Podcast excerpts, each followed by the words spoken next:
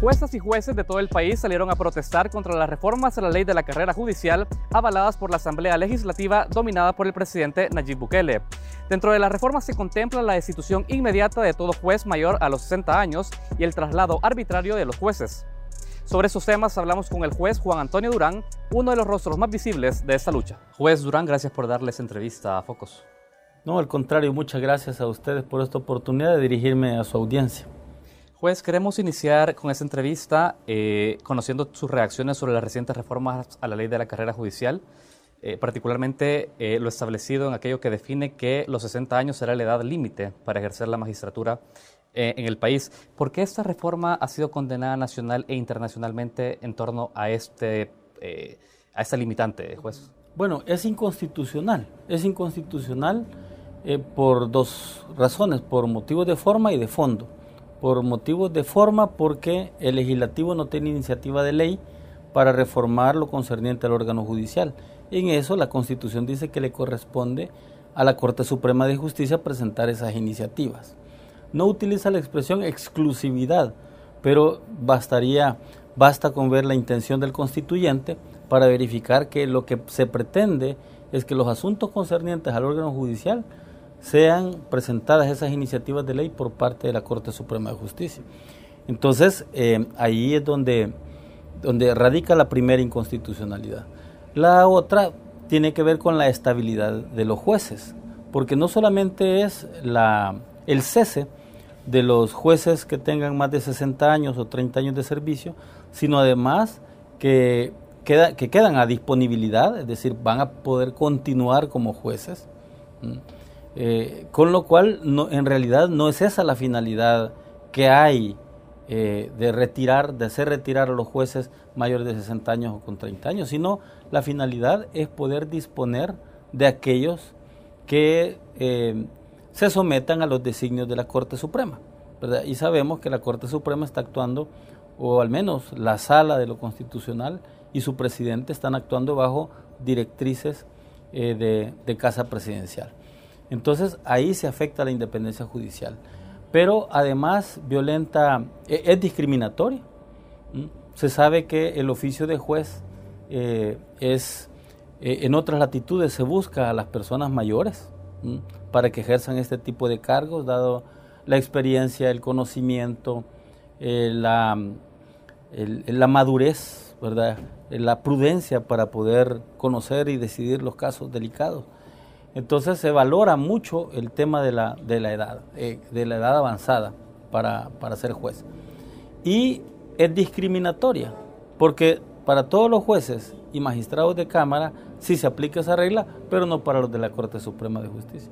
Pero lo más grave es que deja a todos los jueces eh, con la posibilidad de ser trasladados ¿verdad? Eh, de manera discrecional y por razones de necesidad, según la ley, eh, a la Corte Suprema de Justicia, con lo que se rompe la estabilidad del juez.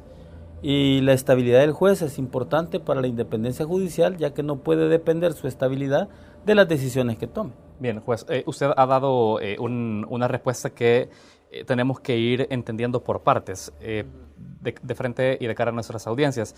Lo primero, usted dice que con esta decisión se está afectando particularmente a jueces que tienen más de 30 años de su ejercicio y que eh, tienen más de 60 años. ¿Qué procesos judiciales se podrían ver actualmente afectados ante la suspensión de jueces que, están, tienen, que cumplen estas dos características que la reforma contempla y que están llevando a cargo procesos judiciales importantes? ¿Tras quiénes va esta decisión?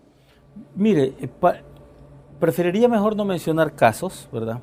Me, mencionar casos específicos y jueces específicos sino eh, más bien responder a esa última parte de su pregunta, detrás de quiénes va esta reforma, detrás de los jueces independientes, porque los jueces independientes son los que le resultan molestos al sistema.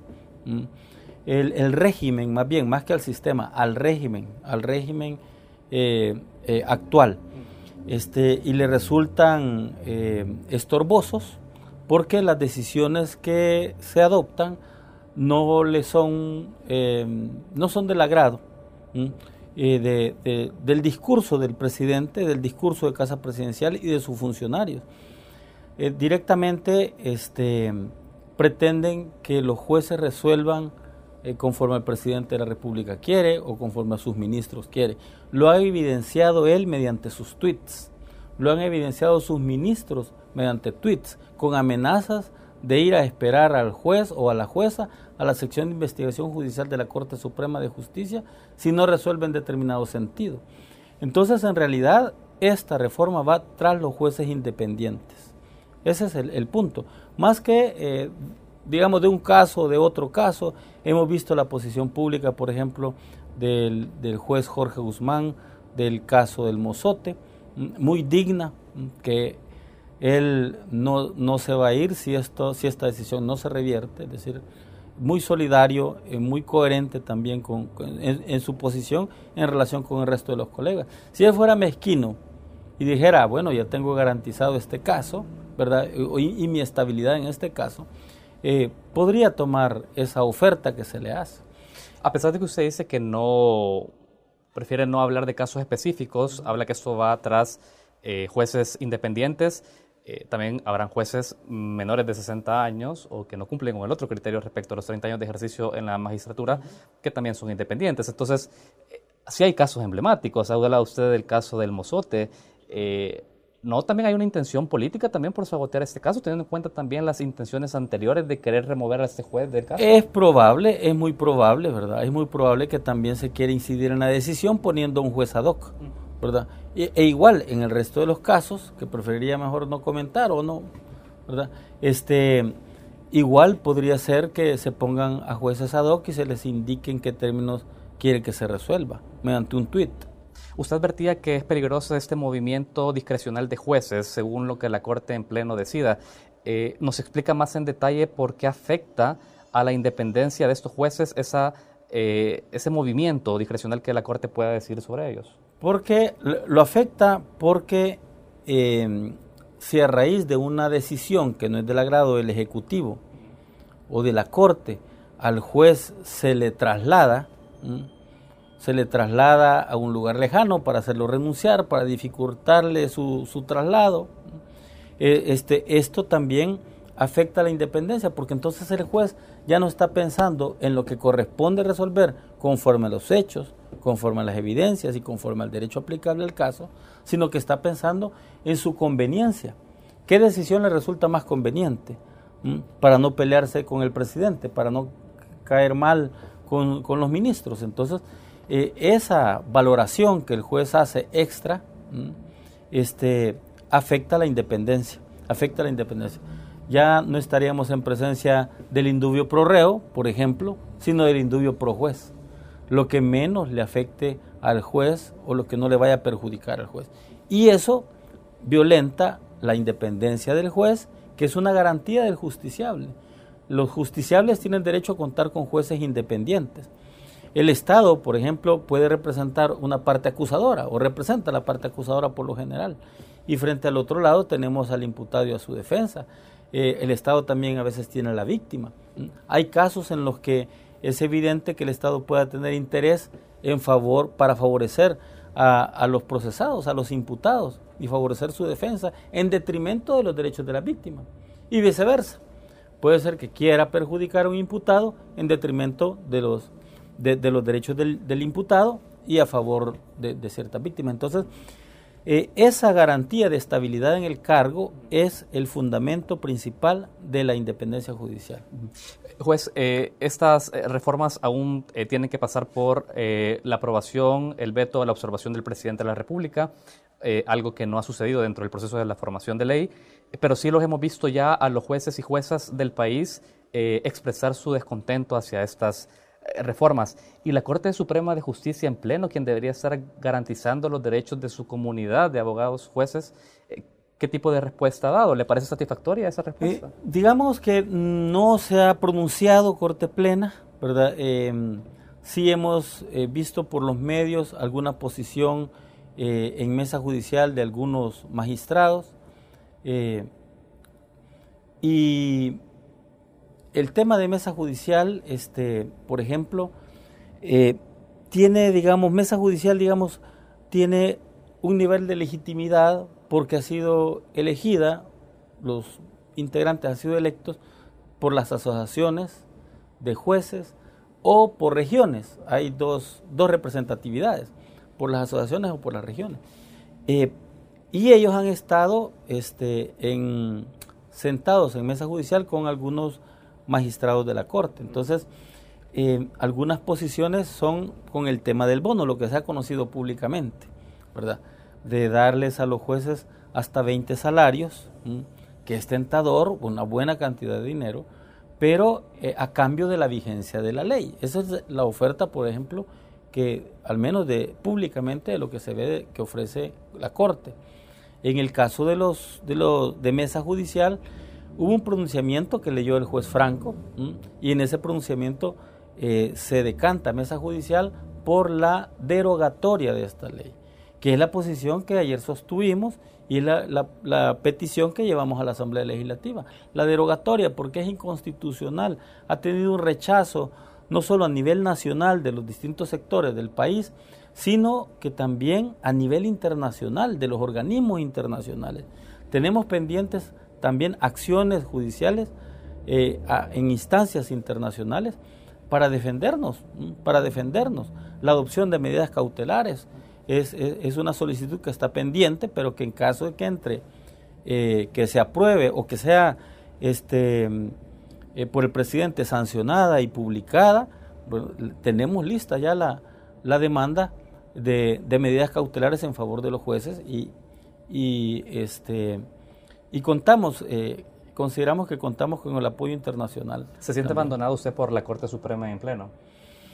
Eh, mm, abandonado, no solamente por la Corte, me, atrevería a decir que sí, porque el Corte no, no ha tenido una posición este, categórica, firme, eh, frente, a esta, frente a esta ley. Eh, eh, pero también hay pasividad de otros órganos de gobierno judicial, del Consejo Nacional de la Judicatura, por ejemplo. Eh, según la Constitución y la ley, al Consejo le corresponde también velar por la, por la defensa de la independencia de los jueces y por la defensa de la independencia del juez a, nivel individual o a nivel colectivo. Y vemos el silencio y la pasividad del Consejo Nacional de la Judicatura. Claro que es comprensible que son organismos colegiados, constan actas donde se han presentado mociones que no han sido aprobadas por la mayoría. Entonces, eh, es, digamos, bastante, o ha sido bastante difícil la lucha, eh, porque los jueces no reaccionaron, sino hasta que ellos se vieron afectados personalmente. Usted con eso hace una crítica a la poca movilización que hubo luego de las acciones del primero de mayo cuando la Asamblea destituye al Pleno de la Sala de lo Constitucional. ¿Usted cree que los jueces tuvieron que haber actuado desde entonces? Por supuesto que sí, lo creo y no solamente los, los, los jueces en general, sino también los magistrados que fueron depuestos y los magistrados que integraron corte. Pero lo que ocurre es que eh, se dio una coyuntura eh, donde había una mayoría abrumadora en la Asamblea Legislativa, la, hay, la sigue habiendo, y, pero con, las acciones también de fuerza eh, que, que se hicieron este, creo que eso generó mucho temor en los jueces.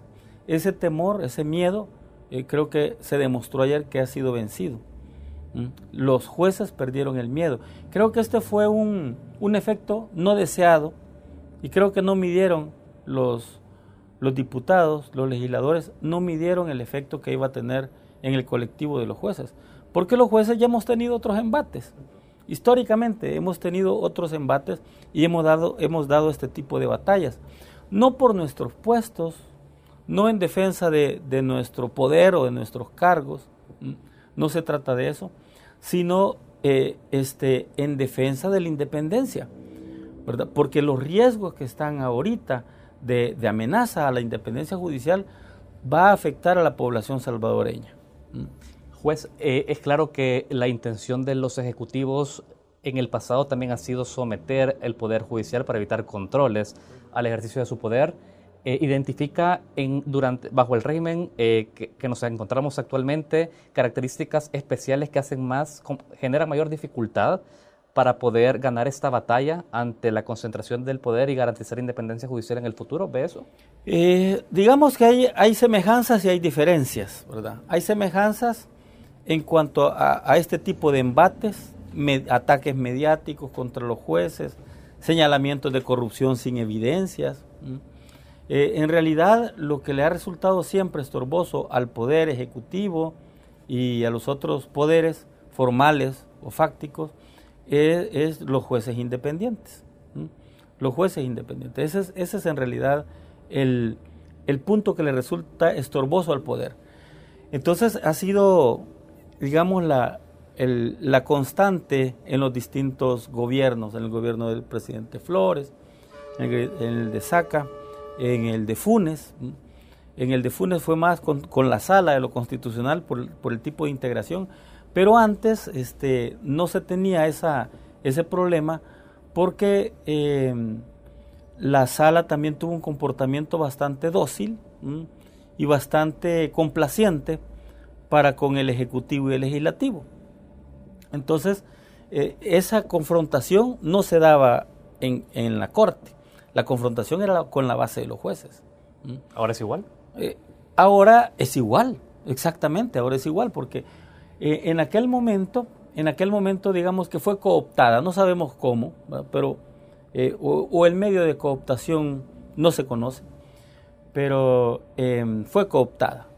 Este, Ahora, con estos magistrados destituidos, como no fueron cooptados o no se les pudo cooptar por el Ejecutivo, los destituyeron.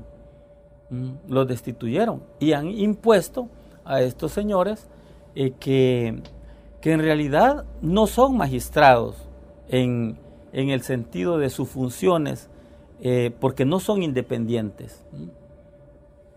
Cuatro de ellos no son jueces de carrera. Mm. Hay una juez de carrera pero cuatro de ellos no han sido jueces de carrera. ¿ah? Han sido abogados litigantes que representan los intereses de su cliente. Entonces los, los jueces los vemos así. Ahorita están como litigantes cumpliendo intereses de su cliente. Su cliente es el presidente y el mandato es ir a cumplir, eh, que actúen como magistrados. En realidad son operadores políticos del Ejecutivo que están ocupando los despachos de los magistrados de la Sala de lo Constitucional. Son funcionarios de facto. Queda clara su descripción sobre esos eh, funcionarios. Eh, hay un tema acá muy, muy importante también. No hay que ignorar que la sociedad ha tenido una mirada crítica hacia la labor del órgano judicial. El eh, Latino Barómetro de 2018 decía que 8 de cada 10 salvadoreños creía que el órgano judicial estaba corrupto. Ahora el presidente dice que hace una labor de limpia, de una depuración judicial.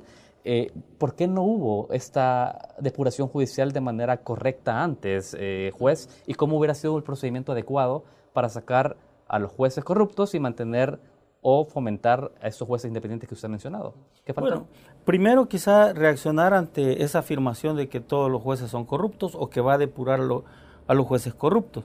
Eh, que es falso que esta, que esta, esta medida busque eliminar la corrupción es falso. Lo que busca es dejar a los jueces que sean dóciles y sacudir a los jueces y quitar a los jueces independientes, que no vayan a resolver lo que el presidente quiere.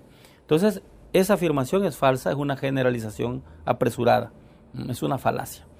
En segundo lugar, este, en el latinobarómetro, que tiene que ver con la percepción, porque hay un tema de percepción, los jueces tenemos otro problema muy fuerte y que este es un tema de que tiene que ver con el poder judicial, con los estudios de poder judicial. Los jueces no tenemos un órgano de comunicación o un órgano interlocutor entre nosotros y el público. No, no lo tenemos.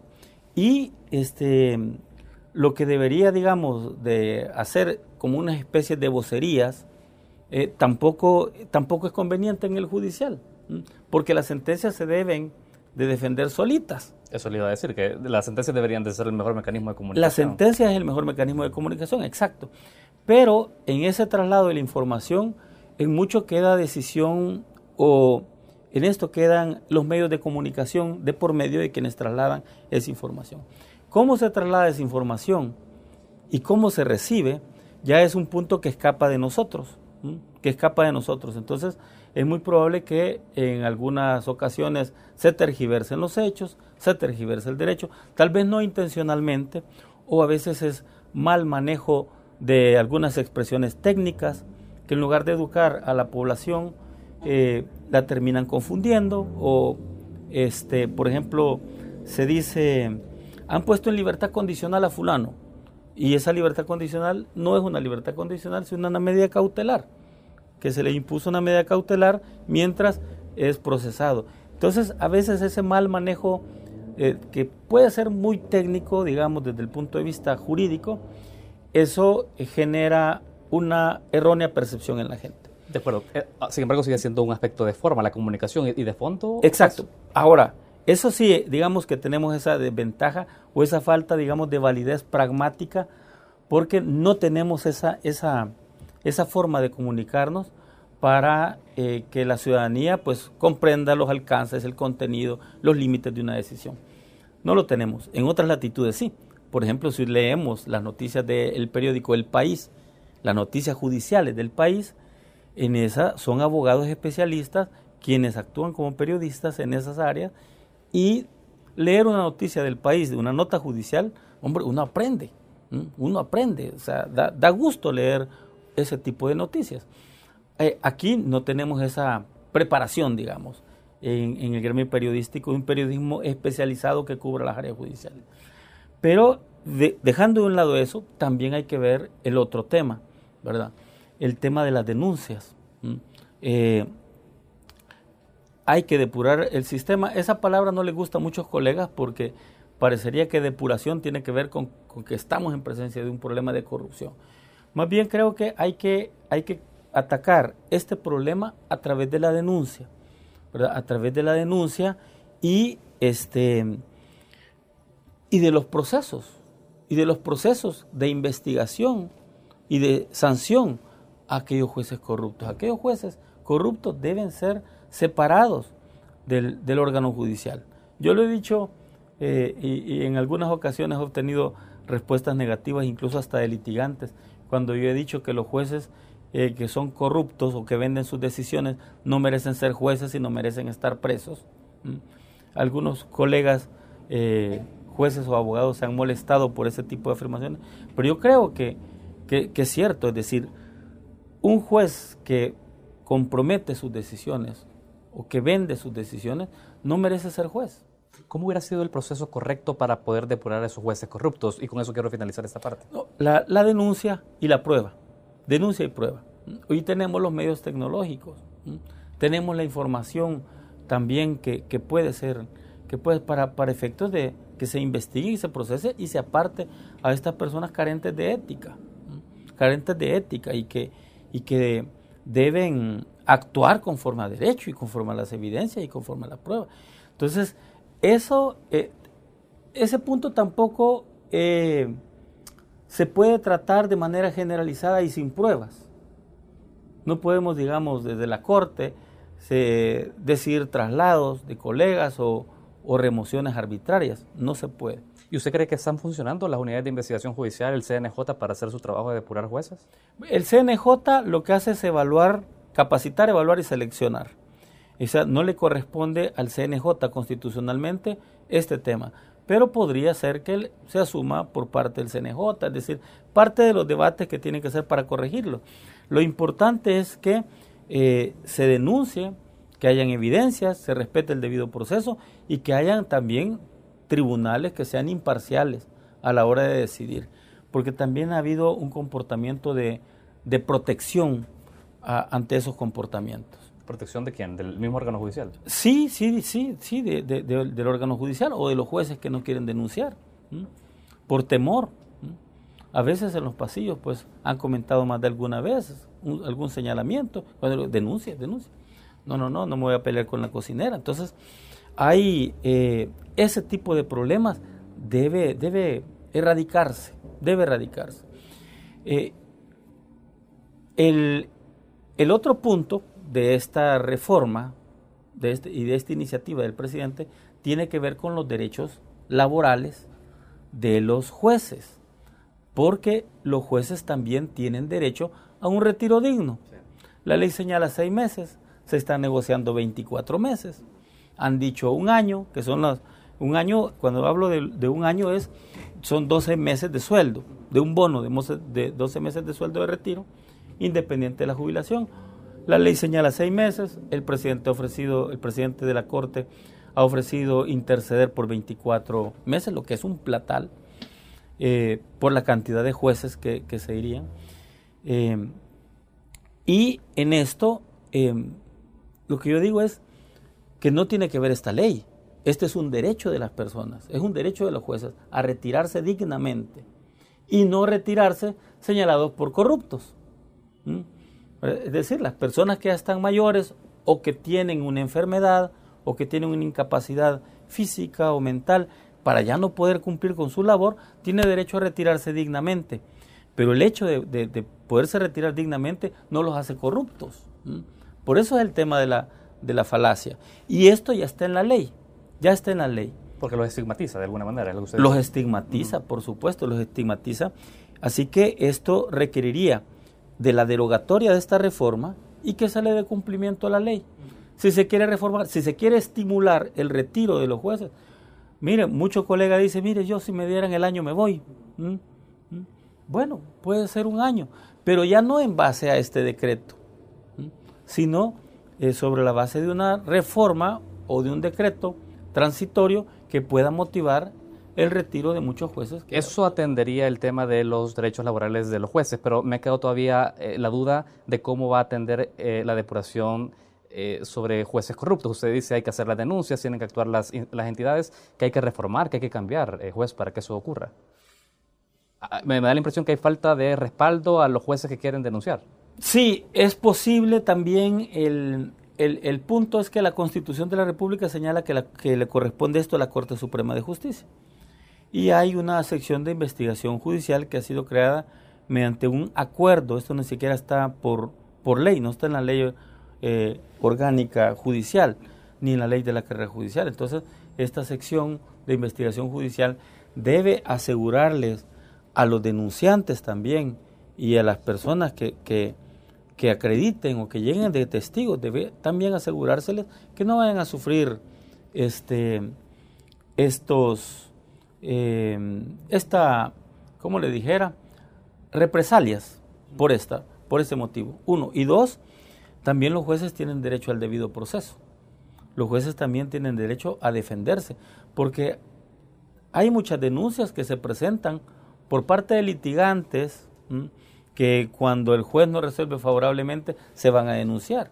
Entonces, ese tipo de denuncias infundadas por la inconformidad de un fallo no es corrupción. Muy bien.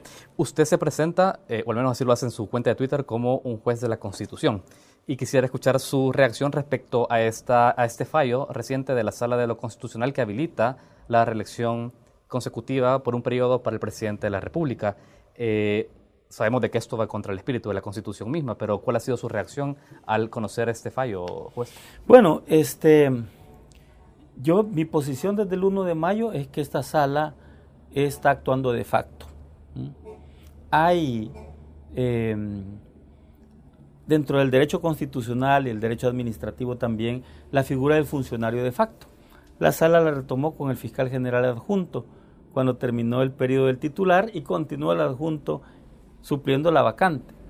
Entonces, algo semejante ocurre con la teoría de, los funcionarios de facto, pero siempre y cuando impliquen una ampliación de derechos y no una afectación de derechos.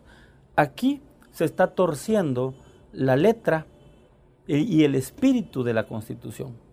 Esta, esta decisión, que no podemos llamar sentencia, porque es un, es un sobreseimiento en un procedimiento o en un proceso constitucional de pérdida de derechos de ciudadano. La Constitución señala en el artículo 75, creo que es el ordinal cuarto, en la pérdida de derechos del ciudadano para quienes suscriban actas, proclamas o se adhieran a peticiones para la, reelección del presidente. Es clara la constitución en prohibir la reelección inmediata.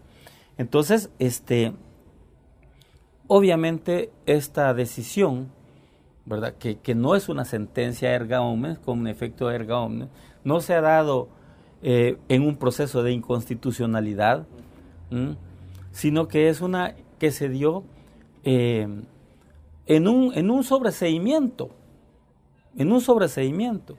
Y lo hacen en el obiter, eh, en el obiter dictum, es decir, dentro de las consideraciones, configuran ellos la pretensión, porque no era eso lo que estaba diciendo la ciudadana, configuran la pretensión y la resuelven ellos mismos, con lo que rompe el principio dispositivo de la pretensión de parte de quien, de quien plantea, es decir, es una decisión plus petita además, una resolución criticable desde todo punto de vista.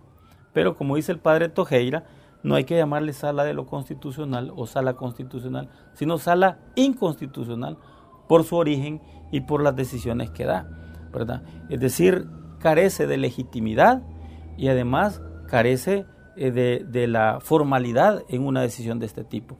La decisión es claramente inconstitucional.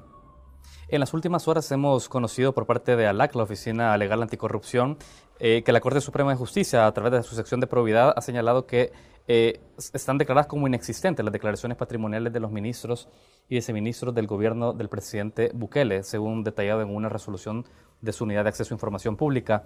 Eh, ¿Es justificable que se declare como inexistentes las declaraciones patrimoniales de esos funcionarios? Mire, desconocía ese dato, ¿verdad? Este, desconocía ese dato, pero, pero obviamente la, la, esas declaraciones, todo funcionario tiene que rendir sus declaraciones al momento de tomar posesión, sus declaraciones de probidad.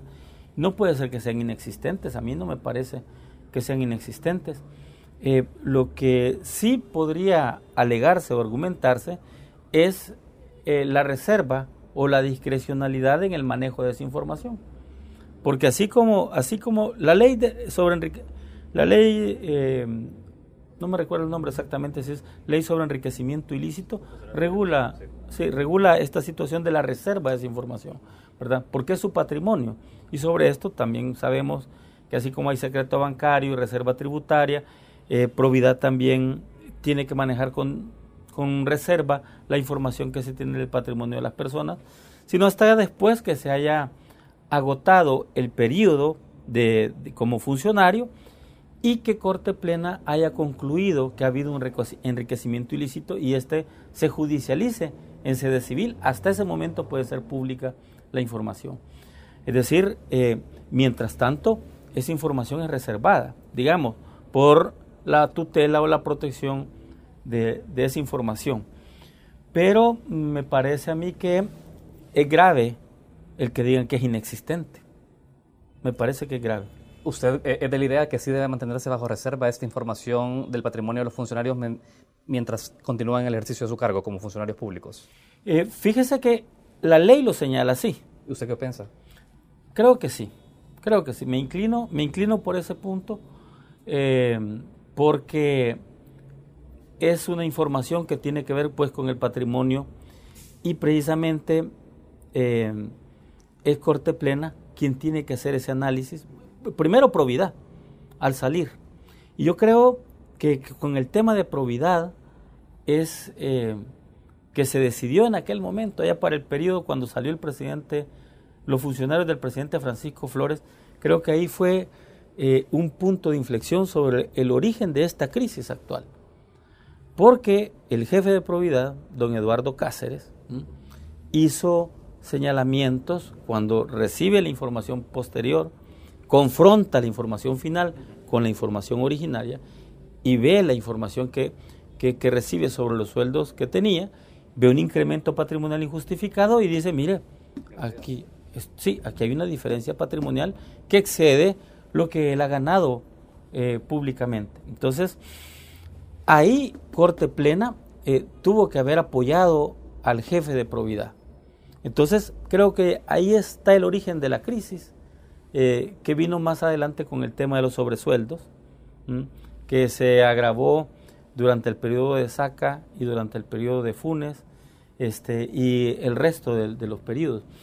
Pero esto implica también que tanto el jefe de probidad como la Corte Suprema de Justicia tienen que actuar con integridad, con independencia y con objetividad en ese trabajo tan delicado que se le da. Por eso es que el nombramiento de los, de los funcionarios de los altos cargos, de la más alta magistratura, debe de, recaer sobre personas éticas. Pero aquí la dinámica ha sido al revés. Aquí se han querido poner a funcionarios que vayan a tutelar o a resguardar los intereses del grupo político que los ha, que los ha promovido para que le vayan a cubrir esa información. Entonces, eh, para mí sí es un punto de información que debe reservarse, ¿verdad? Porque obviamente todos los ahorrantes y todos eh, los que tenemos patrimonio, si se da a conocer y se publica esa información, corremos riesgos, corremos riesgos, no es que uno tenga el gran platal, ¿verdad? Ah, pero, pero a veces hasta de burla puede ser que tan poquito tiene este, hasta le pueden, lo pueden hasta ridiculizar, ¿verdad? De las deudas que tiene, tratando de hacerlo una reducción al absurdo en el otro punto. Pero sí es... es lo otro, totalmente lo contrario. Que es totalmente lo contrario. Pero si este señor eh, tiene un gran platal, se expone a que lo secuestren, a que lo extorsionen, a, eh, es decir, eh, hay riesgos. Por eso es el tema del secreto bancario y de la reserva tributaria. Y en este caso, como es información delicada del funcionario, también tiene que estar con reserva. Pero aquí es el punto, que quienes manejan esta información y quienes manejan estos controles tienen que ser independientes y objetivos. Pues hablemos hacia el futuro. Em, usted encabeza en este momento eh, esta lucha para revertir estas reformas a la ley orgánica judicial y han solicitado que se restituya el orden constitucional que se desmanteló el primero de mayo del 2021. ¿Qué pasa si esto no ocurre? ¿Cuál va a ser, eh, qué escenario identifica usted para la labor eh, de jueces como usted y otros colegas, otras colegas que están en la misma situación eh, suya. Eh, ¿Cómo ve el escenario de trabajo para ustedes si esto no se revierte? Bueno, mire, eh, quizá este, solo quiero reaccionar a que usted ha afirmado que yo encabezo esta lucha. Bueno, es de los voceros más visibles. Sí, este, pero, pero creo que la lucha es, es de, de la mayoría de los jueces, ¿verdad? quizá a mí me ha tocado ser el rostro en esta coyuntura, pero no quiere decir que yo la encabece mesa judicial, por ejemplo, hay que reconocer el mérito, el trabajo de mesa judicial, el, de lo, el trabajo que hacen ahí en esa, en esa instancia.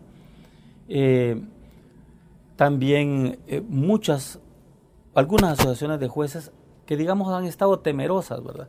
Pero eh, creo yo que, que la lucha no es, no es solo mía, ni yo la lidero, ni tampoco eh, no quisiera que se pensara que yo soy eh, eh, cabeza de esto. Me ha tocado sacar el rostro, este, aunque sí me atrevería a decir que muchos colegas jueces desde el primer día, desde el 1 de mayo que yo me pronuncié, empecé a recibir respaldos, ¿verdad? apoyos, pero que ha habido mucho temor.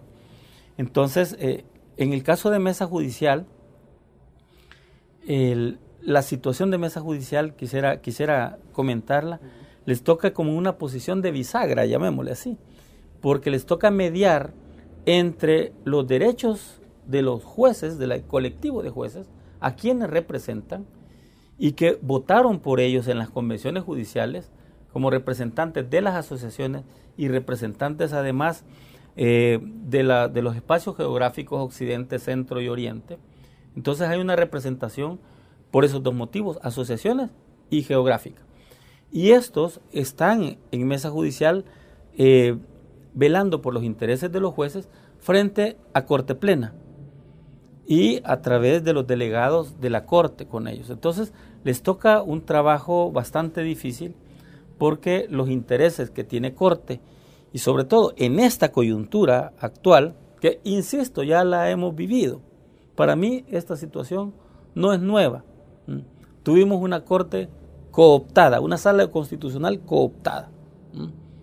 Que no se vio el escándalo así, porque no hubo necesidad de ese escándalo. Pero nosotros sí nos pronunciamos en aquella oportunidad. Ahora, eh, lo que ha ocurrido entonces es que Mesa Judicial le toca este, interceder y negociar ante, ante, ante, la, ante la Corte. El presidente que ha ofrecido ha ofrecido 20 salarios a cambio que se acepte la vigencia de esta ley.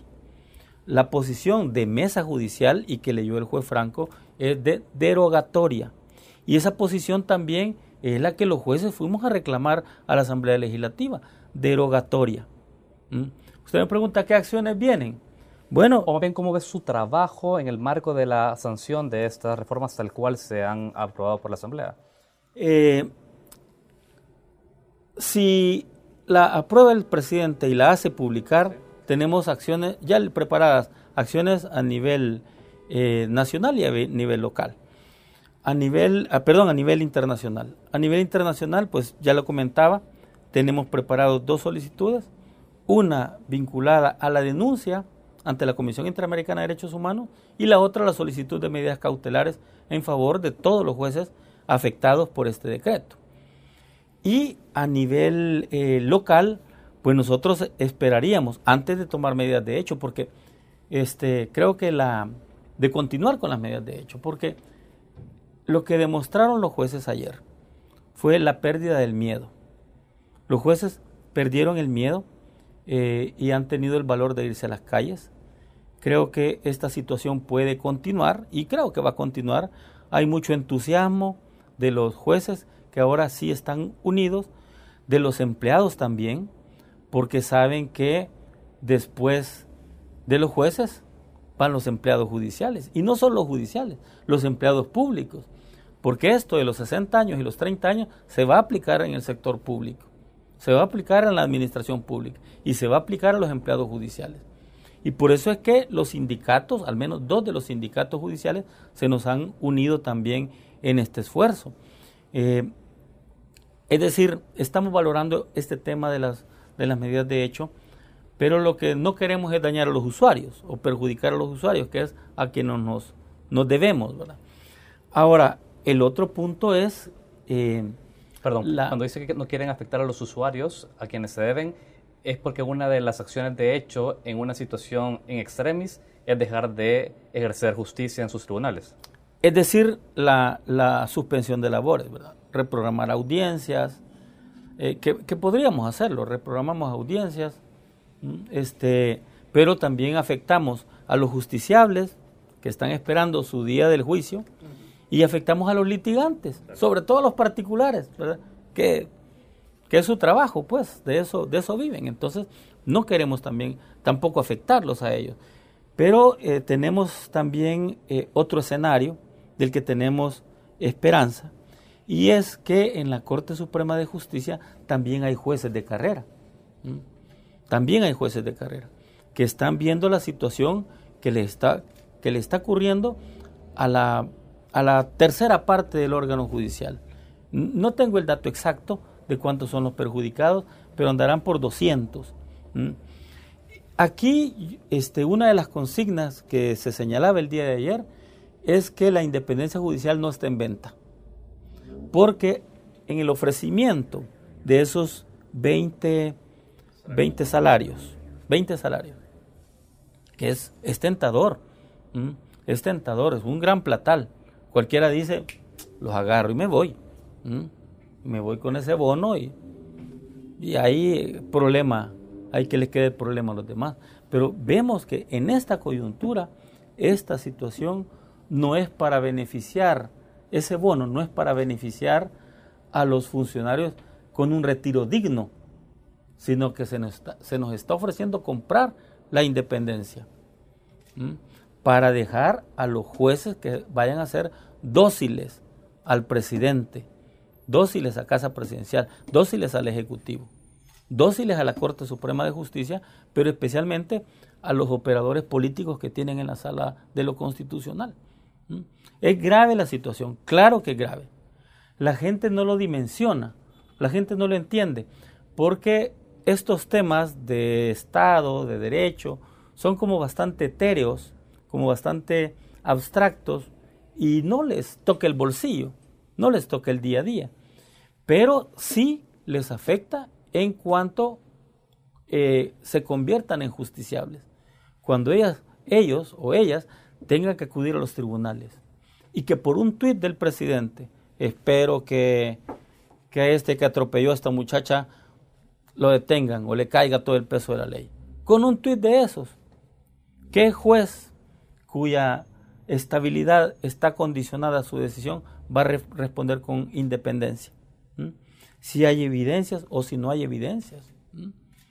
En la época del, del, del presidente Flores, cuando se aprobó la ley antimaras, que fue inaplicada porque era derecho penal de autor y no derecho penal de acto, como inaplicaron muchos jueces, y como posteriormente la Sala de lo Constitucional ratificó la posición de muchos de estos jueces al declarar inconstitucional la ley antimaras, porque castigaba a las personas por su estilo de vida y no por los hechos. Es decir, aquí estamos en presencia de un derecho penal de autor, ¿verdad? En este caso, y no de acto.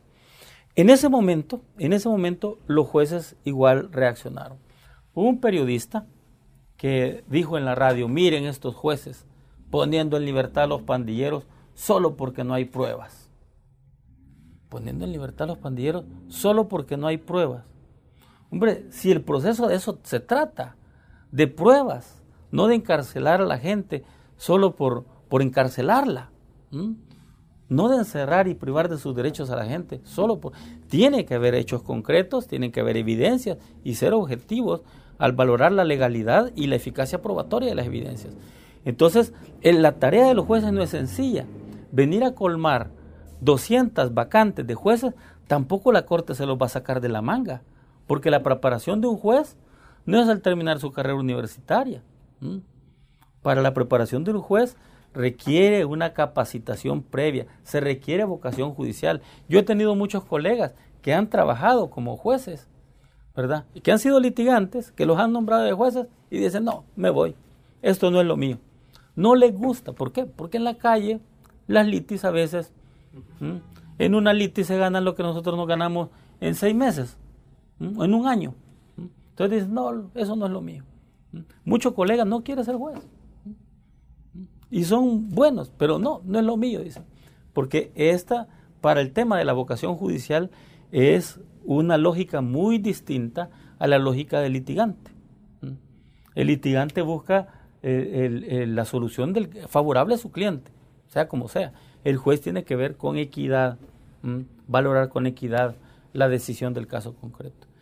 Juez, gracias por su tiempo, porque nos ha explicado eh, muy bien la manera en la que podemos entender los siguientes pasos eh, en caso que estas reformas sean aprobadas. Yo esperaría que encontrar el apoyo y el respaldo de los jueces que integran la Corte Suprema de Justicia, de los jueces de carrera, que hagan valer su deber de ingratitud, porque es uno de los pilares de la independencia judicial, ser ingrato con quien lo ha nombrado, aunque suene feo, aunque suene feo, pero este, tenemos esperanza, no solamente los jueces, hay litigantes, buenos litigantes que están ahí, hay abogados que se han preparado y que tienen un prestigio pues es hora de que reaccionen y que hagan valer el Estado de Derecho, no ante los jueces, sino ante la población, porque la población es el titular especial o el titular principal de un juez independiente. Le agradezco la oportunidad. Gracias a usted. Saúl, le agradezco la oportunidad a Focos. Un saludo a su audiencia. Gracias a ustedes.